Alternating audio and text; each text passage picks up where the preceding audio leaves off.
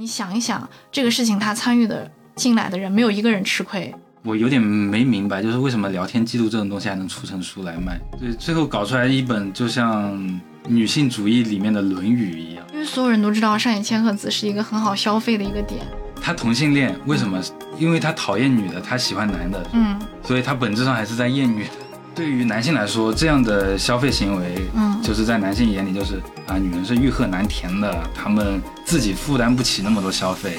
啊，他们工作能力低。然后他们麻烦的，所以他们才需要这么多钱。Hello，大家好，这里是午后红茶，我是主播小跑，我是主播藤井树，我们。好久不见，当然应该也没多久吧？对，应该也没多久啊。然后这一期呢是一期比较特别的一个内容，我们要聊一个过气的事件和这个过气事件引发的一些思考吧。因为呃，简单的来说，就是大家现在听到这个女主播，我其实有从事过一些。关于图书营销这一方面的工作，大家也知道，就是前段时间图书界有一有一场大案，对，有一个非常大的一个出圈的一个事件，然后也是很多人都关注到了，然后我们想说。嗯，因为我对这个事情痛深恶痛绝，所以我想说，就是等到发酵一段时间，过了很久以后再跟大家聊。不希望我在认真的讲这个事情的时候，很多人会以为说我蹭热点，其实完全没想蹭热点，因为是个小台。对，因为我们也没几个人能听得到，而且也没这个必要。其实我个人比较小心眼，我不希望说我讲完这个事情以后，大家再去搜这个人，因为我我是完全不不会再去搜这个涉及到这个事件的这个人了，因为。半点流量都不想给他，真的恨透了。而且你是被激怒的那个人，对对，我是被整个事件激怒的人。我们这次想要聊的这个关于一本新书的。其实也不算新书，它去年的时候就出了，出了很长一段时间了。然后这一次的出圈呢，是因为它的一系列的营销事件。简单的来介绍一下，就是这本书它是上野千鹤子和另外一位日本的女性作家的一个对话访谈录的一个合集。对，聊天记录出成一本书。啊，是就是邮件汇总啊，邮件汇总，有点像那种钱钟书给某某某的那个情书的那种感觉吧。还有被讨厌的勇气也是这样的类型的。对对，是是有一有一点像，当然我们不是说这本书不好啊，因为这本书它的就是工作人员 是我的朋友，我也不能直接讲这本书不好。对，然后呃，想要跟大家讲一下，因为它这个事情发酵的很大，但是这一次我们先会从它的就是图书营销的角度来说，其实要把那个战线拉到很长，或者是拉到就是在这个新闻事件发生之前的一个时间段，因为刚刚也跟大家讲过，就是呃。这本书是上野千鹤子和另外一位日本女性作家的一个对谈。然后在这本书刚刚出来的时候，其实营销的一个突破点是在于这个日本女性作家这一块的。因为跟大家简单的来介绍一下，就是这个女性作家呢，她。的个人履历比较特别，她属于是那种就是小美女富二代，反正家里面不缺钱嘛。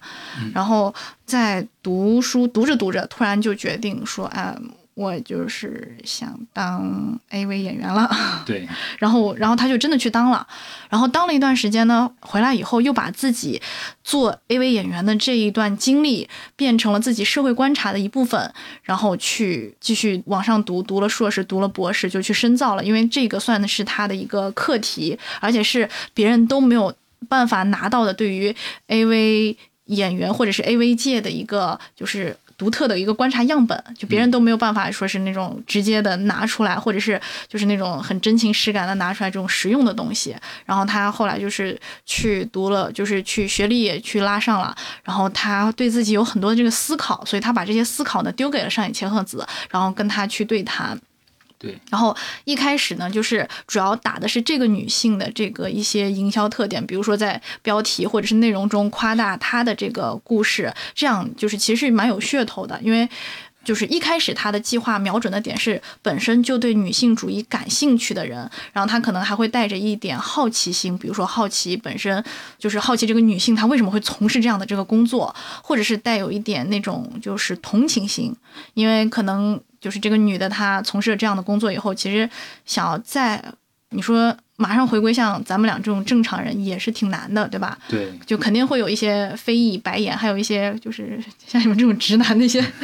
目光。而且最主要的就是 A V 女优和一个女性主义者这两种身份的差异还是挺大的。嗯，它也是有一种反差感，让人会想去了解这本书。对，所以一开始的卖点是在这一块的，然后卖着卖着呢，发现就是得有所突破了。嗯，热度到瓶颈了。对，热度到瓶颈了。所以呢，突然有一天，大家在网上看到了半哈哈女士她的西京小学的一个宿舍聊天内容，对吧？对，呃，我们先提一点，就是为了不给这个事情继续添热度，嗯，我们把原名还有一些关键信息呢，做了一些比较诙谐的处理。嗯，对，自认为诙谐啊，自认为诙谐。嗯，然后呃，简单的跟大家了解一下，就是在那一天的时候，如果你有上网，基本上你都会刷到这个视频它的原视频或者是一些剪辑视频。在剪辑视频中呢，半哈哈女士以及她的几个。朋友，他们有一个特性，就是他们都是从西京小学毕业的，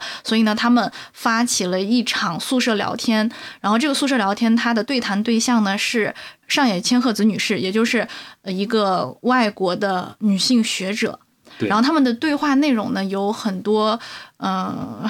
让现在女性主义者们。很不耻的，就比如说，或者是不仅仅是女性主义者很不耻，应该说是比较有槽点的一些话题吧。比如说，嗯，我们来简单的列举几个槽点，就是你可以想象得到的。首先是他们的对谈方式被人诟病，因为在他们刚刚开始对谈的时候，大家就会说，说是哎，巴哈哈和他的同学们是在床上这样就是穿着睡衣聊天，但是就是你要跟一个外国的学者然后去沟通的话，他是可能穿着正装然后去。就是跟你在打视频的，所以当时上野千鹤子也在视频中说是，哎，longer 穿睡衣嘞，这种感觉，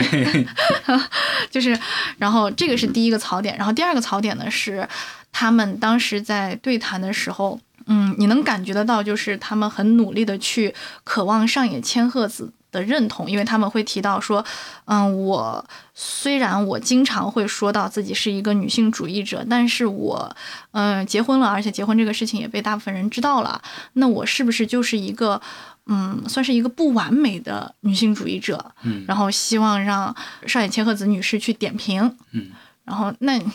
那怎么说呢？你就是就是我们自己来看，就是那种。啊，我觉得我好像不够好。那么，你作为我刚刚在路上偶遇的一个人，你能不能说说我这样做到底好还是不好？哎，我现在就在你面前，你会怎么说？哎，你我觉得你选的挺好的呀。对，这就是一个，就是他们的提问方式，包括他们的提问在背后的一些这个逻辑，也是让大家有所诟病的。然后还有的就是一些，比如说小的观点了。你还你还有没有什么印象比较深刻的？就比方说结婚那个，我是印象最深刻的。其他的现在因为事情过很久了，也确实忘了。最主要的就是说，你面对一个这么有研究的一个学者，你问的问题都很小儿科。对，很多朋友他他的点在于，比如说，嗯，他们作为西京小学的毕业的高材生，西京小学是我国 top two 的一个学校，对吧？然后，呃，问出来的问题反而就是。离大家所期待的西京小学毕业的高材生的差距是比较大的。对。但是你非要把这个东西写在你的这个视频的标题，你就会让人产生一种落差感，就有点像怎么说？就是我们在看新闻的时候，然后他在里面高开低走了。对对对，有点强调就是什么标题是“惊”，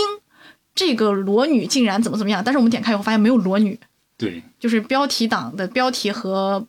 内容不匹配，对，差太多的那种感觉。当然有很多很多的这个诟病，所以以至于这个视频一发出来的时候，当天不管在哪个平台的热度都非常非常高，因为每个人都能找到一些想要去吐槽的一个点，对吧？然后紧接着呢，他的这个视频在没过多久以后被下架了。对，就他自己的说法是因为讨论度比较高，所以被下架了。但是其实你是知道内幕的人，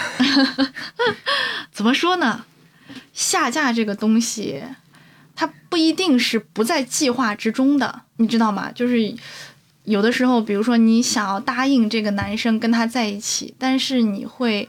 先拒绝他。嗯，你表面上看起来是自己单方面的拒绝他了，但是实际上你是希望他因为你的拒绝而有更大的这个好奇心，想要去继续追你。拿捏人性嘛，相当于对，有点像这种感觉。然后呃，大家的另外一个槽点就是他们的就是聊天的这个咖位其实有点不太般配，因为大家都知道上野千鹤子她本人是一个呃学者，就是而且是知名的一个学者，对这一个领域有所研究的。但是反观就是半哈哈同学，还有包括他的。朋友们可能并不是这个专业的，或者是当然这种就是比如说两个不同学科的这个对话也是可以的，可能他们的就是嗯直接讲吧，水平没没有那么匹配，对。就是很多人会期待说，为什么上野千鹤子老师难得来一次，跟他对话的不是说李银河或者是戴锦华这样的，啊，不过后面戴老师跟他对话之后，那个嗯。那个档次真的就上来好多，就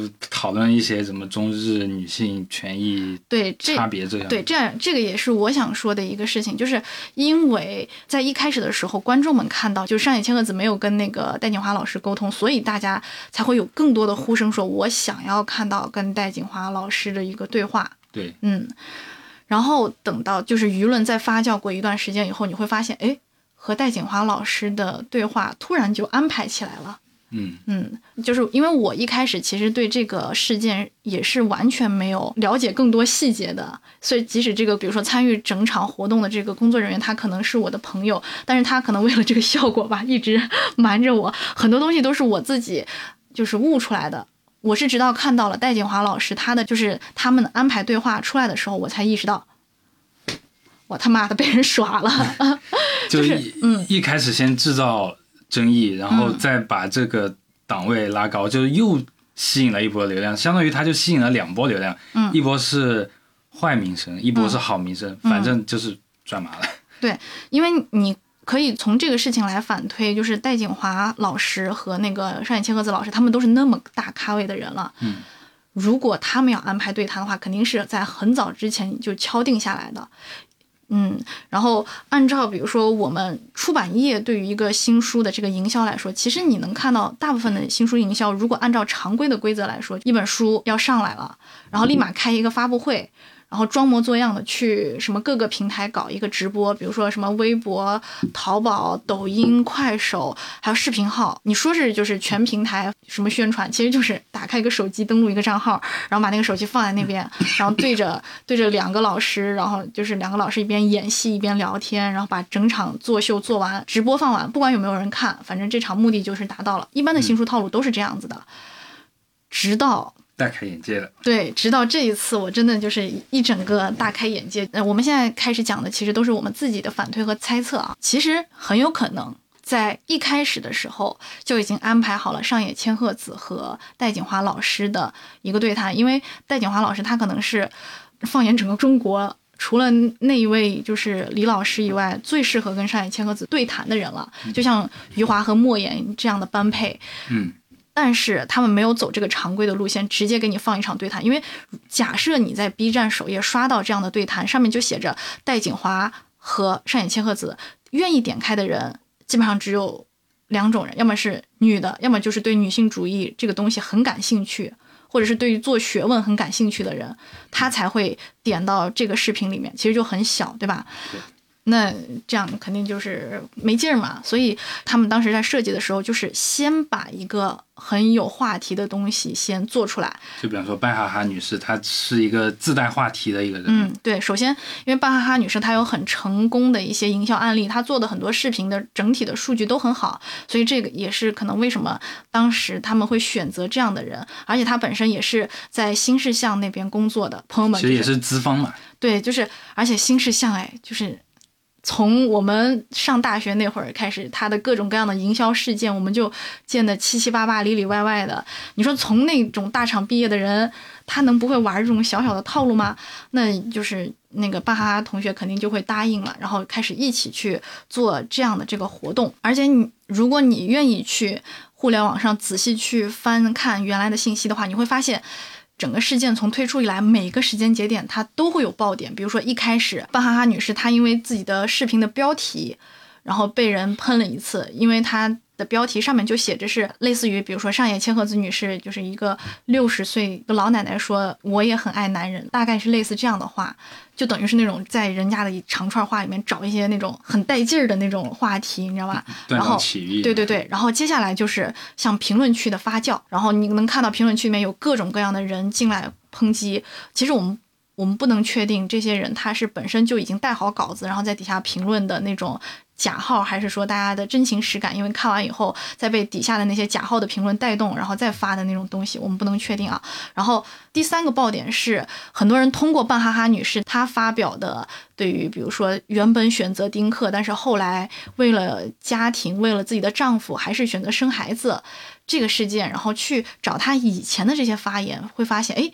她以前竟然还说过，就是丈夫差点去购买性服务。这又是一个很大的话题点，对，很大的一个话题点。但是这个东西它是需要时间的，就是你你怎么样能在很快的时间，在他以前那么多期视频里面找到这样的截图，把它截下来，而且不是还拼好了图吗？嗯，然后发到这个网上。我们其实没有办法确定发布到网上的这个人，他是真的就是去老老实实去找了，然后告诉我们这样的这个事件，还是说？其实就是已经安排好了，到这个点儿他就应该发这样一条东西，然后引发更多人对于半哈哈女士在婚姻中懦弱行为一种抨击的感觉。对，嗯，然后再加上和他西京小学身份的对比，对，然后让我们嗯推向下一个话题点，就是说。你有高学历也不一定就是一个很完全的女性主义者。是，然后也让我们这种就是普通学校毕业的屌丝也会觉得，哦，原来西京小学毕业的也就混这个样子吧。然后更多人其实也会参与到讨论，因为整个中国大部分人都没有考上西京小学。是的。所以，就是对西京小学这个话题感兴趣的人，就是我们这群没有考上西京小学的人。当我们这一群人里一部分人在里面找到存在感的话，也会不断的让这个话题越转越大，越越滚越大。然后你会发现，你我不知道你有没有注意，就是后来又推出了第二期上野千鹤子和一个男博主的一个对话。哦，好像有看到过。对，这个男博主的对话其实没有像半哈哈女士那么出圈，但是他出圈的一个点在于后面有人爆出说，就是你们可能看到这个男博主在视频里面讲的那么的。就是冠冕堂皇，也不能讲冠冕堂，就是讲的那么的厌女的反义词，就是爱女，就是维护女性。其实她的很多观点，还有包括她的提问，是从别人那里搜集来的。而这个别人是谁呢？这个别人是，嗯，原本的那个出版方，就是出版的那个民营公司。然后他说是我们想要跟上野千鹤子对谈，所以呢找到了一个就是类似于 LGBT 群体的一个博主吧。去找这个博主去搜集了很多的问题，但是把这些真正有用或者是让你看起来很有水准的提问都丢给了男博主来承担，所以在视频中会显得那么的好，对吧？这个讲起来我可能会觉得有一点绕，但是简单的讲起来就是他们推出了一个男博主，然后可能是你看起来在做一个挡箭盘，或者是在做一种美化，然后再通过比如说。后面又有人爆料说，这个男博主其实是用别人的东西来让这个话题进一步的去渲染，就是大家会觉得，哦，怎么我们女性处于这么弱势的地位？就这种，比如说爱女的话题，还是需要这种男博主才能去烘托起来，也引发了更多这个话题点。这里也是一个营销爆点。对对对，你能看到，就是很多的营销爆点，它在密集的出现在那一个时间段内。但是这些他可能都是已经规划好的，所以我说这一次书籍营销，从我们一个普通的读者或者是一个呃微博上的观众、B 站上的观众来说，是一个很怎么讲，很消耗人的一次事情，就是很消耗你的整个的关注度，或者是让你凑了个热闹，但是其实没有多大收获。但是对于书籍营销这个事件或者是这个从业人员来说，牛逼的案例。对，就是一个非常典型的营销案例。对对对，就大家都赚钱了，然后我们这种普通人就，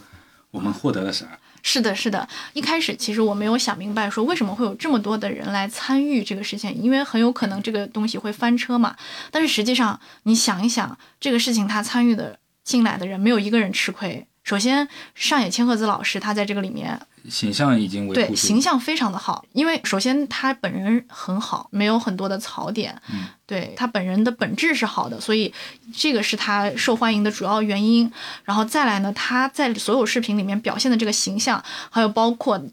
这些 污泥的一些对比吧，就是和和其他人这个对比，能凸显他的形象更加的好。这对于他本人，还有包括他的书来说，是一个出圈的一个大动作。对，然后再来是半哈哈女士，半哈哈女士，半哈哈女士这次做到的一个成功就是。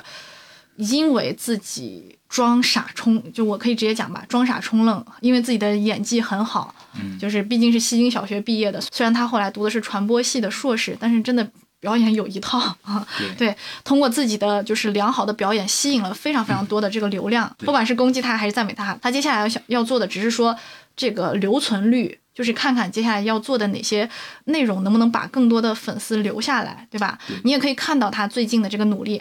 还是去搜他了。少见呐！我主要想看他就是接下来怎么去把自己的这个关注度转化为进一步的这个就是粉丝。就看他要怎么走嘛，下一步棋怎么走？对他的下一步棋，首先他是推了一条广告，那这必然是赚的。对，因为现在已经把所有的正负流量都集中在手上了。对，这个时候推广告。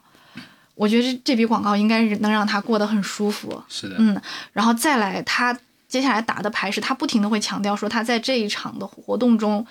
就是经历了很多的网暴。其实真的有人太多人网暴他吗？不知道，就是我指的那种网暴。应该是正儿八经的去骚扰他，对正儿八经的，比如说把很多就是他的个人的信息，具体的就是什么什么什么，全部都列出来，而且对他本人有很大的这个骚扰。你们可以参考一下，比如说之前的刘某某或者是其他同学那种真正的网暴是什么样的。反正他会不停的强调自己被网暴了。那么经历过这样的事件以后，他的粉丝留下来的会是什么样的呢？首先是对女性主义感兴趣的，或者是首先她是一个女的，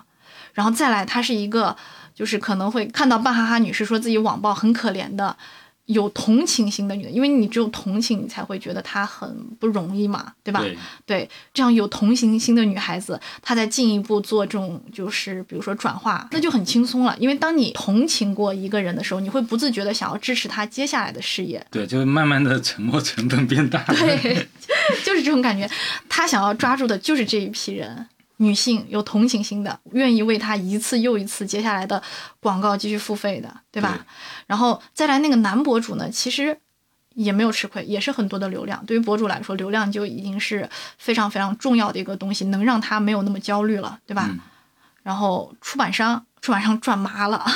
一本书对，因为那个书其实就是基本上大家都知道，新书它过了一个新书期以后，它的就是。它的购买率就不会再说突然一个突飞猛进了，但是你能最近看到这本书卖的 very very good，对。对，而且还导致了他其他的书也卖的 very very good，然后包括接下来可能要再版的《艳女》，对，又要一个 very very good，对，因为大家已经就是前期对这本书的这个期待已经攒的这么多了，而且他们也就是比如说刻意的去营造那种话题，比如说突然之间《艳女》下架了，嗯，没有人解释，所以大家就。能买的尽量去买，疯狂的去买，然后不停的去传播这个事情，然后憋了很久很久才会告诉你说啊，也没有啊，其实就是要再版了，也会再版的嘛，这版权到期了啦，这种感觉。哎，其实他这个时间点卡的还蛮好的，就正好卡在艳女马上就要再版，嗯，然后原版权马上就要到期了，这个时候来营销，对，又赚麻了一次。对，因为不知道的人可能会觉得说啊，是不是因为这个话题太大了，或者引发的这个讨论太多了，所以被下架了，然后会更加着急说想要去得到这个东西。对，说白了，上野千鹤子他这个营销，嗯，完全可以在去年年初或者什么时候弄，但是他非要卡在艳女要下架的这一个时间来做，嗯，我觉得也是他的一个营销策略，有可能。对，可能是巧合，也可能是营销策略啊，对吧？嗯，然后差不多对于这个事件。我们的解读就到这里结束了吧？因为这个事情我已经 讲过很多很多遍，就是我我身边有很多朋友其实也很关心这个事情嘛，因为每个人其实都能在就是半哈哈女士的这个视频里面找到一个槽点来就找到自己的位置去看，嗯，来讲。然后有的时候真正关系好的，我会跟他们讲这个事情它的实情，然后每个听到的人都是那种啊。怎么会这样被人玩弄了？就一整个就是不管是输出的情绪也好，或者是怎么样，然后转头就会删掉自己朋友圈转发过的那个那个视频的那个记录。所以就是感觉资方全都赚钱了，然后我们普通人就是一地鸡毛。对，我是真的觉得就是作为普通人是就是非常一地鸡毛的，因为比如说作作为我，我如果是一个营销人员的话，其实我在这一场里面我会非常的崇拜。半哈哈女士，因为她做了一场非常非常成功的，可以写到自己简历里面的一次营销。如果她未来开课的话，我真的很有可能去跟她学习。但是我为什么恨她呢？也是因为觉得她这次消玩大了，对玩大了，消耗情绪消耗太厉害，就是有点像那个狼来了，你被玩了两次以后的那种感觉。对，现在就感觉女性主义这个点，就是大家都能对她进行消费，我就觉得，是的，就是。因为我算是作为那种偏媒体人的一个角色吧，我自己的工作，所以我会其实简单的来说，就是我们现在上网能看到很多 讨论女性主义的一些内容，对吧？大部分人讨论女性主义，他不是为了真的去跟你讲讲这个事情，或者是帮你去分担你现在的这个忧愁，他就是想赚钱，就输出情绪，然后让你。通过你的情绪去赚钱赚流量，嗯，对对对。然后其实包括现在还是会有很多人去讨论这个事情的，对吧？就包括像我们，我们也在讨论。当然我已经疲态了。嗯，对对，因为我们最近，呃，为了这个事情还补了好多关于上野千鹤子老师的一些，包括他的访谈，还有他在零几年的时候跟。一位理性学者也有过一次对谈，然后还有包括他的这个作品，然后都大补特补了一下，因为害怕有人说啊，你们这个德行一看就是没看过的。呃，我也很怕说啊，你个男的你来评价什么女性主义的，所以就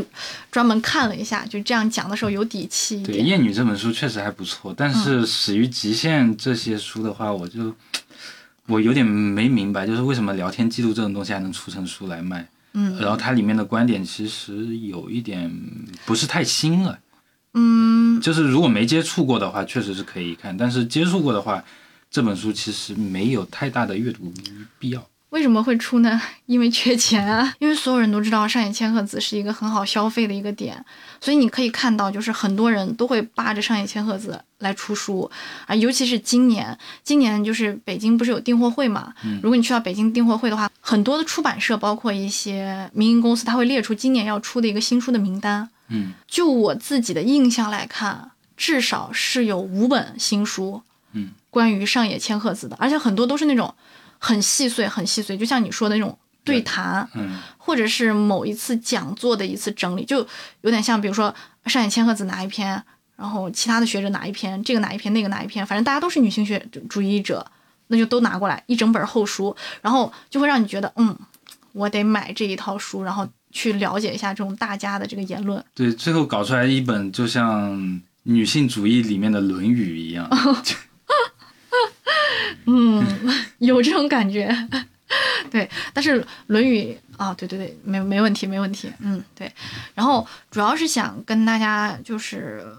我们也懒得去谴责这个东西到底是谁对谁错了，因为这个事情它是一定会发生，而且肯定接下来会有前赴后继的这些人去继续做这个事情的。因为比如说你是卖书的，你肯定也会想要做这样的事情。因为这样的事情能帮到你，对吧？然后包括你，你如果是其他的这种，就是愿意做跟女性主义事业相关的，你肯定也会想做这样的事情，对吧？我们没有办法，就是说，说是啊，因为我觉得这次那个新书的图书营销很很糟蹋人，很糟践人的心，所以就永远抵制这样的这个东西。它其实没有办法抵制的，还是会不断出现的，对吧？但是我们是想说讲一讲这个东西它出来以后的影响会是什么。首先是。嗯，我们对这种这一类的营销，还有包括这个新闻，它的接受阈值会越变越高，就肯定会有很多人去模仿这一次的新书营销的。但是下一次的新书营销，或者是说其他的这种新品的营销，嗯，也许会做的更加的对立，就是更加的博眼球，才能吸引到我们。就就我们比如说这一次看到那种什么西京小学高材生装傻装自己很为爱痴狂的这种话题，然后才会去讨论。下一次就得看到什么，就是那种像逃离北上广一样要逃离婚姻是吧？集体离婚那种感觉。对对对对对，就是需要博主去就是搞一个声势浩大的这个东西，而且还可能需要就是你可能全程要拍 vlog。然后你才能展现出哇，你这个婚姻就是这一场这个逃离是真实的，而且要强调说啊，这场婚姻也是男权主导，对对对，男权主导的才能吸引眼球。然后再来是就是你看近些年这种打拳的生意真的是愈演愈烈，这个感觉跟资本推动不无关系啊。嗯，像这次这么声势浩大的办哈哈女士的营销活动，嗯。资本都在狂欢，然后我们普通人就是，作为我自己啊，就是对这个女性主义就越来越感疲态了。就以前，嗯还是作为一个非常对女性主义感兴趣的男性，嗯，现在就觉得因为大家都在聊，所以就对，就不想再去涉及这个事情了，嗯因为我觉得自己很普通。嗯对。另外，我们自己的现状其实也没有因为这个事情改变太多。对啊，对，就是你能光看到，比如说。嗯网上一茬子一茬子什么女性主义书书单合集，比如说你看到这种推送，你肯定会点进去，对吧？对就是它能增加流量，但是对于我们日常的生活其实没有太大的这个改变，对吧？就是如果你是真的一个女性主义者，想要表达、想要去改变的话，不会想要做这样的举动的，对吧？对因为这个它不治标也不治本，所以反推过来做这样活动的人，他不一定是真的女性主义者，它就是相当于整个嗯女性主义就被嗯消费了，一直在被消费，但没有任何推进。嗯，而且你能发现，就是“厌女”这个词，它像大部分的这个流行词汇一样被滥用了。我指的流行词汇有点像，就是以前那种 PUA 啊，或者是有人说自己依恋焦虑啊这种的，就它其实还是一个书本上的一个名词，但是很多人都习惯说一手拿着这个词典，然后一手拿放大镜去找别人的缺点，就是比如说这里有二十个字去形容这个症状，但是我可能。哎，我看到这十个字跟腾宫他身上的正好重合了，我就会说哦，腾宫这个人就是边缘性人格障碍这种感觉，类似这种感觉啊，嗯，对，对，所以就是回到厌女这块儿，就可能你看到别人的这个一点点缺点，就可以立刻代入，然后立马去扣上这个厌女的帽子，所以也让很多男性的这个立场变得越来越微妙了，对对吧？，比方说我、看到一个美女，嗯我说嗨，嗯你好，就给他打个招呼，然后可能从厌女的角度去联系的话，嗯就是说。呃，因为是男权主导的社会，然后女嗯性没有安全感，所以男性可以去突破女性的边界，嗯跟他打招呼，嗯这样也是一种被动的厌女。哇，你这样子拿放 放大镜哦，看我，好恐怖啊！这这一讲让我就感觉这什么啊？就是有有有点像那种，比如说你你什么都没做，然后你在书桌前面趴着学习，然后你妈那里已经就可玩手机玩的，对帽子已经给你扣好了，对对对，已经给你扣好了，就因为你在那里被他看见了，所以你就得被扣帽子就我在顾我错。啊！我对你在顾你错，就或者像我抖音上看到一个擦边嗯小姐姐的视频，哦好，为什么会有擦边？那这肯定是男权嗯主导的东西，嗯然后就一步步反推，就反推到哦厌女，嗯男性厌女，然后可能再聊下来就是女性厌女，嗯，搞得可能是女生自己都不知道怎么跟自己相处的，就是对我不管做什么，原来我都厌讨厌自己的性别，嗯原来男人都在讨厌我的性别。嗯但可能大家都没有从另外一个角度思考，就是说有些东西就是生物本能而已，嗯就很简单。可能社会化的部分是有的，但是没有说参与那么多。嗯，对，而且还有一个很微妙的一件事情，就是有的时候很多性别为男的博主，他会说，比如说类似于支持女性主义，或者是推荐一些女性主义的书啊，或者是相关的电影啊这种的，底下的评论你能很明显的感觉到，就是这个人他根本可能没有看这个人说了什么，然后就说他是男的，他厌女，对对，就是就类似于那种，就是虽然没有看你说什么内容，但是你是男的，你说这种话，我觉得你就是厌女，你就是为了赚女人的流量，所以你才会说自己就是女性，就是支持女性主义啊，巴拉巴。我每次看到这种，我就啊脑脑啊对脑疼脑壳子疼，而且还有一点就是，哪怕这个男生可能是个 gay，、可能是个大母驴儿，嗯他也会被说成是厌女。对，就是他同性恋，为什么？因为他讨厌女的，他喜欢男的，嗯所以他本质上还是在厌女的。哇就什么都能往厌女上套，而且再加上我是一个对女性主义比较感兴趣的事情嘛，所以有时候你会跟女生去聊这个东西，嗯。但她会觉得你性别为难，嗯。你但凡中间出点什么岔子，嗯。她可能就会站在一个道德高点去说你，嗯就想你一个男的，你来讲什么，或者就是语气里面带着你生而为男，你就是错的，嗯。就好像只要你掌握了女性主义这本秘密武器，你就可以站在道德制高点去指着任何所有杀人。所有人。对所以我感觉就是因为性别一棒子打死所有人的话，其实会真正的把两个性别直接搞对立，对吧？就好端端的突然就给大家搞对立了。嗯嗯，就有点像我们就是小学或者是再早一点幼儿园的时候在玩嘛，就是大家可能本来一群小毛孩子玩的还挺开心的，然后突然有一个人站出来说、他是男生，所以不要跟他玩，臭男生，恶心死了。然后突然之间，大家一个班的小朋友突然就分成两个阵营，对，对，有那种感觉。而且我感觉就是现在网上有一些反对女性主义的男性，嗯他可能并不是真正在反对女性主义，嗯。而是反对这种极端化的表述，嗯。还有这种就是把男性置身事外的一种论调嘛。嗯，这场事件过后，我们女性，你们女性。我们女同胞嘛，啊，都是人嘛，嗯，就女性的现状还是没有变化，就你对，怀孕还是可能会受到歧视，嗯。去面试还会问你有没有结婚，有没有小孩，嗯。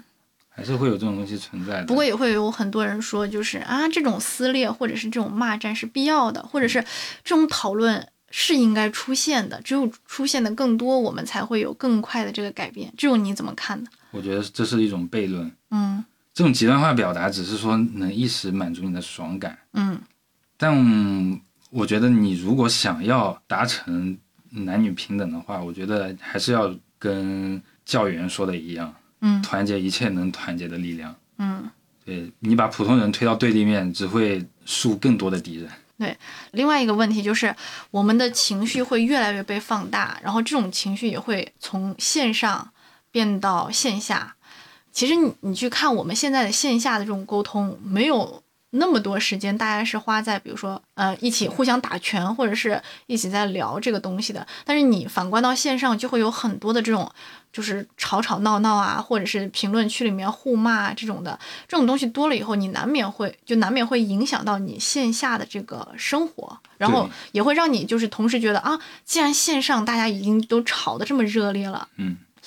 那肯定是所有人都对这个东西有异议，就会让你觉得啊，大家是应该就是全部都就忙着去炒这个事情，对，嗯。我那天看到一个很离谱的微博，就是有一个女生她说自己觉得身边的男的都是潜在的危险，然后有一天她去坐地铁，嗯。坐在两个男的中间，然后这俩男的什么都没做，但是她就感觉这俩男的什么都做了，就坐在那儿就很不舒适。嗯沉默是毒药，但我选择了沉默。嗯，对，就还有很多女生她就会在网上表达，男的就是很恶心，非常的厌恶，就是厌不知所起，但一往情深。对，就是很讨厌。其实包括像我，我都不太会敢在别人面前去，就尤其是男生面前去主动聊到女性主义这个东西。当然，我觉得是可以的，它本身是没有任何耻辱或者是不该讲的东西。但我只是觉得大家好像因为在网上看到了很多这种负面消息，所以我不希望说，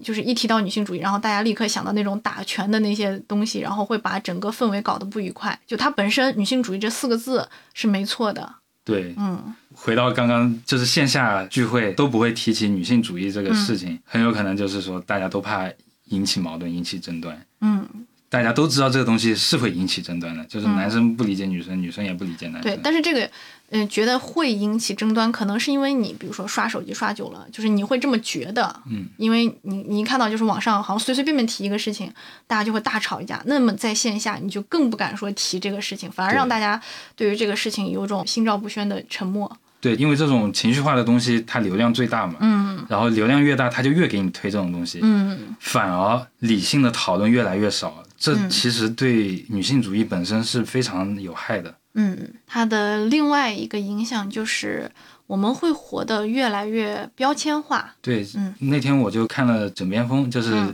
另外一个比较有名的台，嗯，另外一个，你指的 这个是我们吗？对，枕边风，她那个女主播米娅就说了，就是感觉现在女性好像越来越需要一种模板去活。她说她以前跟小姐妹待在一起啊，可能觉得就是有一个好老公、好娃娃，然后有一个昂贵的包包，嗯才是一个过得不错的女性，就在自己的小姐妹圈里面，呃，能拿得出手的。嗯但现在跟小姐妹一起呢，就是好像要互相比拼，嗯谁更不靠男人，嗯谁更不婚主义。嗯。谁骂男人骂得更狠一点，才是一个独立女性。我不知道你会不会有这种感觉。嗯，我是有这种感觉，就是我们好像，因为我们其实大部分时间还是被这种。就是营销所影响的。那可能十年前对于我们来说，一个呃好一点的模板应该是毕业以后赶紧结婚生对结婚生孩子，然后呃住上大豪宅，开开心心的抱着孩子，然后相夫教子，然后美美的去参加孩子的那个家长会。那个时候你会发现，哎，因为你是二十多的，别人已经三十多了。差就是那种那种感觉，你知道吗？那种自信的感觉。但是现在，就是因为营销需要你说买更多的东西，所以他就会说啊，其实真正的过得好的模板应该是你自己给自己买很贵的包，或者是你给你自己买一个就是只有女性主义者才会，就这个是引号啊，女性主义者才会用得到的一个东西，那你才会算女性主义者。对，就是你才是一个。时髦女性就是以前的时髦女性，跟现在的时髦女性 定义又不一样了。以前的甄嬛已经死了，现在站你面前的是钮钴禄氏。嗯，哎，那你现在跟自己小姐妹待在一起的话，就讨论女性主义的东西多吗？其实也不算很多，因为大家其实有很多要忙的东西，嗯，比如说工作。或者是一些赚钱，类似很多就是真正跟我们日常生活密切相关的东西，才会被我们经常的提到。嗯嗯，对，所以我从另一方面来想，如果你真的希望女性主义能够被良好的、健康的经常提起的话，那它可能真的要跟我们。的日常生活很直接的息息相关。我不是说那种，就是你做完某件事情，然后回味很久以后才发现，哦，这个是女性主义者要做的事情，而是说你做的时候，你就会认识到，说，嗯，就是因为这样的主义，所以我才有了这样的收获。嗯嗯，这种感觉，嗯。而且，我就感觉现在吧，在女性的生活里面，嗯。就每种节日都能冠上消费主义的一些色彩，你就比方说情人节就不说了吧，嗯，然后白色情人节，嗯，再加上儿童节也来了，嗯，谁不是宝宝呢？然后还有什么季节限定，春季的第一个什么东西，夏季的第一个什么？我们身边有太多的这种陷阱等着我们跳进去去消费，这种感觉。对，而且好多女生就是陷在其中。不自知的那种感觉，嗯，包括我自己在内也是这个样子，也是一个熊样子。就好像女性就必须要依赖金钱才能找到自己的位置，嗯对，男性的话，在这个逻辑链条里面，他就变成了一个供养者，就是情人节我必须要干嘛干嘛，嗯，我跟女生约会我必须要出钱，嗯，儿童节我要给对象买什么东西，就是嗯。就是你必须要达到对那种身份要求的才行。对，时时刻刻提醒你，就是说，在这个消费链条里面，你是 ATM，嗯，女性是消费者，嗯，然后因为女性的消费欲更容易被调动嘛，嗯，所以就无限的开发女性的各种本不需要存在的需求。嗯，比如说第二钻戒，对，那种钻戒我都搞不明白，怎么就是设计的也不好看，但是就因为那一句。门头上印的很大的那一句“男人一生只能买一个”，类似于这种话，对，所以就卖的很好。对，这样其实也是给男性和女性贴标签的一个过程。嗯，对于男性来说，这样的消费行为，嗯，就是在男性眼里就是啊，女人是欲壑难填的，他们自己负担不起那么多消费，然后他们工作能力低，然后他们麻烦的，所以他们才需要这么多钱。那么男性在女性的印象里面，就是说。你赚不到那么钱，你就不是一个正常男人，你是个废物。嗯，这个就是类似于这样的消费或者营销的这个影响，然后给大家带来的一些负面的感觉。就本来可能我跟你是平平等等、好好的相处，但是因为这些过多的设计出来的欲望，然后因为欲望已经摆在那边了，然后你不管你是哪个性别的人，你没有达成这样的对欲望的期待，然后你就会被批判。对，这样子导致的后果就是男性，嗯，他活的就是一直要努力工作，然后他穿的东西就会越来越土，嗯，然后女性的话可能就是越来越穿金戴银，然后自己拥有的东西就越来越多，嗯，就是说生活的模板单一化了，嗯，对，所以其实从这一小本新书的这个营销来看，打拳这个东西。他不是说那种你在网上看到的某一位网民或者是某一位博主，他发自内心想要去做的，去支持女权主义的一个行为，而是说他其实在这个行为背后有很大的一个自己的商业逻辑，嗯然后也希望大家能够看清楚别人的商业逻辑，然后尽量不要影响自己。然后我想说的话就是。真正的女权主义，我觉得就是大家都不要按照一个固定的模板去活，你活你想要的生活就行了，无需看待别人的眼光。嗯，对，你要活得像一个人，一切顺其自然。嗯。你先把所有的性别因素排除在外，嗯。用一个完整的人的视角去审视另外一个人，嗯。不要先预设他是一个男人，他是怎么样的，你先把他看作一个人，人是会怎么样的。嗯，对。对，我以前也会，比如说在分手了以后，然后会在知乎上面去搜说啊，男生为什么会。就是就是为什么会对就分手这个事情怎么怎么样怎么怎么样，就那个时候刻意的把性别就是分开来，然后就想男生应该是一种很难读懂的这种东西，一定要去靠外界的很多东西来读懂。但是年纪大了以后，我会发现，因为对待身边的人 全部都去性别化了，嗯，然后你就去把这个人当做一个人来想，或者是当做自己来想，很多事情其实马上就能捋清，就他为什么会这样做啊之类的。对啊，因为男生也不全都是冷血动物，也有很多心思细腻敏感的人。嗯女生也不全都是感性动物，也有很多很理性、很木讷的女生，就是大家还是很不一样的。嗯当然，大家一样的点就是大家都是人。嗯，对，都有一些生命特征。是的，嗯，好，